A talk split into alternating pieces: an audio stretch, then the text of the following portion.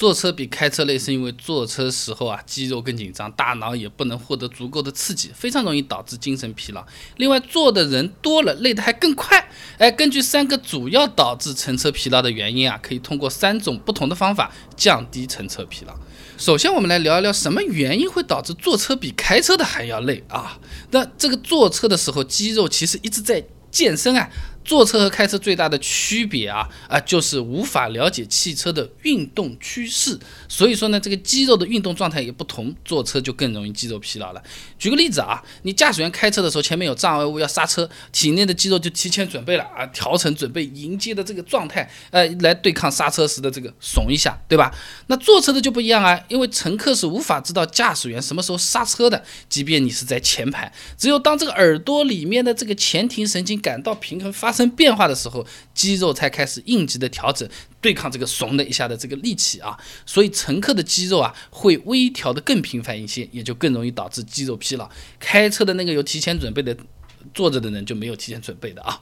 再一个呢，就是坐车的时候大脑是得不到足够刺激的，和开车相比，坐在那边的话不能得到连续的刺激。刺激干嘛用的？就是保持清醒用的。你开车的时候，路面各种情况呢，前面车开得很慢啊，边上的车子乱变道插进来了，等等等等，你是要处理的，对不对？你要分析，脑子要用起来的。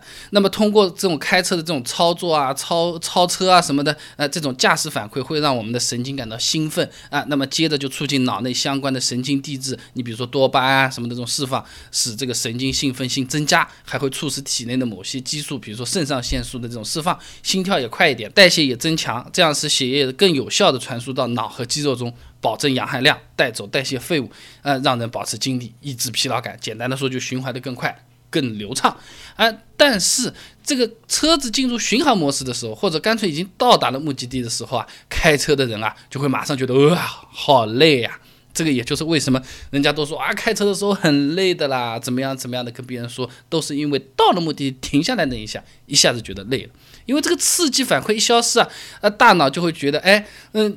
呃，我不需要在这个筋绷绷牢了或者怎么样的，一下子放松，把它摊下来的时候就觉得特别累啊。那坐车的那个乘客他是不直接参与车辆的操作的，没有什么复杂的这种操作，或者说要全神贯注看路或怎么样，顶多就是指指路啊，或者是聊聊天怎么样的，啊，都不会有太强的刺激和反馈，而且不是持续性的。那别说是兴奋了，对不对？那虽然这个下车之后是不会有这刚才说的那种事后的这种疲劳感啊，那因为长期得不到刺激啊，就会产生精神疲劳。英文上叫做 mental fatigue，啊，简单的说就是感觉上累，啊，其实肉体上不是真的累。哎，那刚才不是说到了吗？坐的人越多，累的就越快。那这个是什么理啊？同样是坐车，坐满乘客时候的人均 PFR，就是标准化疲劳感知率啊，用来衡量疲劳化的啊，它这个比坐一个人的时候要高上百分之一百十八点六二五。简单说就是坐满五个人的时候，哇！好容易累啊，比只坐一个人的时候啊，要更容易多出一倍的这种疲劳感啊。那北京交通发展研究中心啊，就对乘客疲劳做过研究的。他们发现啊，乘坐车辆的人越多，人越容易疲劳。极端情况下可以达到刚才说的百分之一百十八点六二五啊。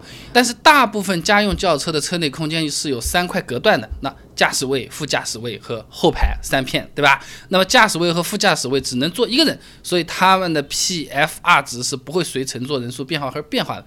换句话说，你挤在后排。哎，是很容易受到人数的影响的，前排没关系啊。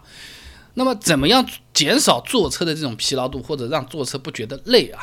分享几个办法。第一个呢，坐车的时候啊，垫个靠垫。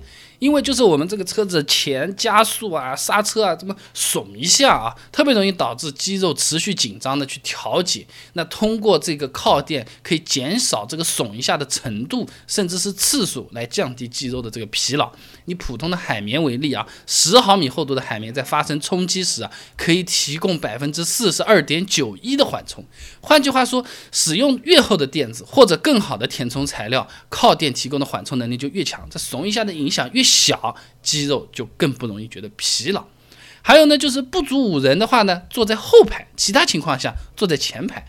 根据这个车内空间划分啊，我们说五座车啊，如果比如说只有一个驾驶员，另外一个人不坐在副驾驶，坐在宽宽敞敞的那个后排，哎，这个空间大，就相对来说会比较舒服一点，不容易感觉到疲劳啊。人均空间越大，疲劳感知率越低。